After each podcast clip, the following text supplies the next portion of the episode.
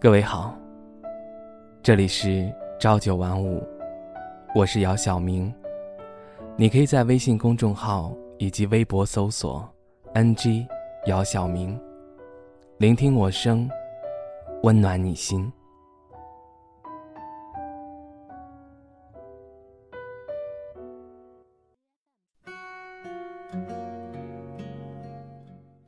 在后台看到一条留言。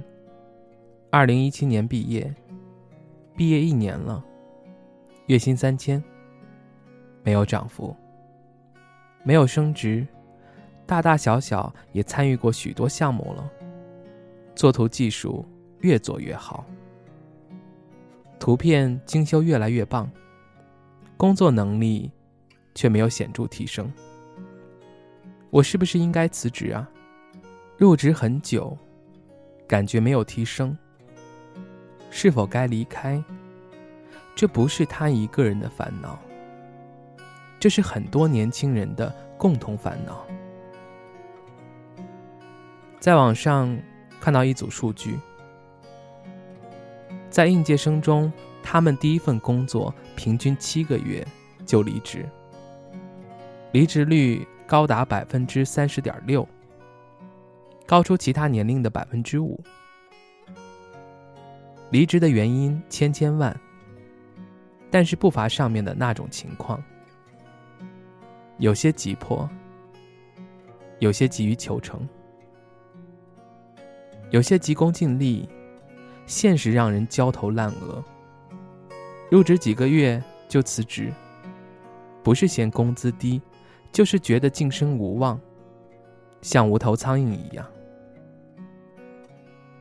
会有很多人因为没钱不敢生病，不敢结婚，不敢生孩子，吃泡面、挤公交、住破旧的房子都不算什么，还要在忍受着各种委屈与鄙夷的同时，在讨厌的领导或客户面前挤出比哭还难看的笑，为赚钱掏空了身体，秃了头发，肥了肚腩。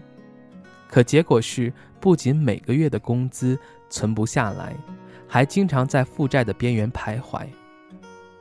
会觉得一个人越穷的时候，越容易遭受到来自生活的深深恶意。他们会说：“我已经够努力了，怎么还是这副鬼样子？”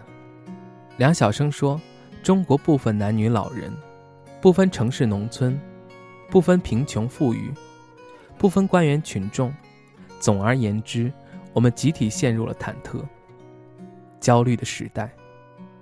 如果一个人到了三十几岁还没取得成绩，很可能一生碌碌无为，直到退休。越是不成功，就越喜欢乱想，越想就越着急，越急就越想，在没有出口的胡同里循环往复，始终找不到出口。说白了，就是因为太急着成功，太急着过标配的生活，太急着让周围的人认可你是个成功而又有品位的中产阶级。同事有一位九四年大学同学，大学刚毕业，就在别人刚拿两千实习工资的时候，拿上了八千的薪资，毕业才两年多，就买了一辆属于自己的别克。他有一张表。满满当当的列着各种想要实施的计划，在哪个阶段要做什么事儿，他找出自己的长处和短板，尽力去完善不足，按照阶段完成目标，达到目的。面对贫穷，有的人一筹莫展，天天喊穷；有的人不懈努力，却用错了方向。只有少数人会真正的思考问题，找到问题的核心。想办法做有效的改变。和同龄人相比，他更理智的找准自己的定位，尝试各种方法拓展自己，做长期打算，用成功延续成功。有奋斗的目标，知道自己在做什么，想要得到什么，不操之过急，着急的证明自己。你最好先稳扎稳实的去实现目标，文章的最后附上最近很火的一首小诗：纽约时间比加州时间早三个小时，但加州时间并没有变慢。有人二十二岁就毕业了，但等了五年才找到好的工作。有人二十五岁就当上 CEO，却在五十岁去世。也有人迟到五十岁才当上 CEO，然后活到九十岁。有人依然单身，同时也有人已婚。奥巴马五十五岁就退休，川普七十岁才开始当总统。世上每个人本来就有自己的发展时区，身边有些人看似走在你前面，也有人看似走在你后面，但其实每个人在自己的时区有自己的步程。不用嫉妒或嘲笑他们，他们都在自己的时区里，你也是。生命就是等待正确的行动时机，所以放轻松。你没有落后，你没有领先，在命运为你安排的属于自己的时区里，一切都准时。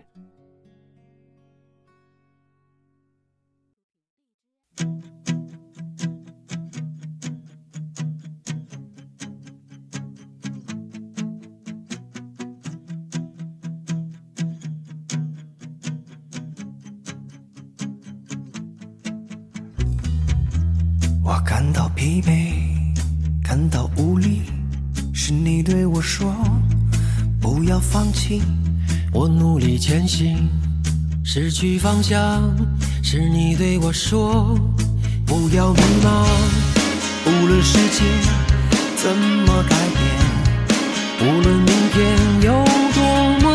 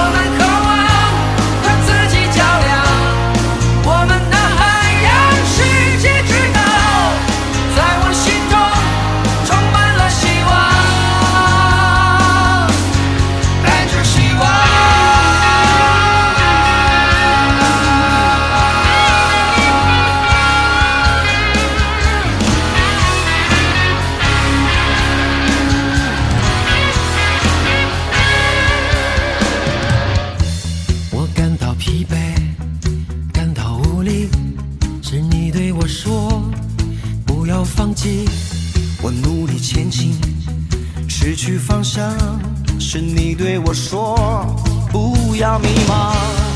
无论世界怎么改变无论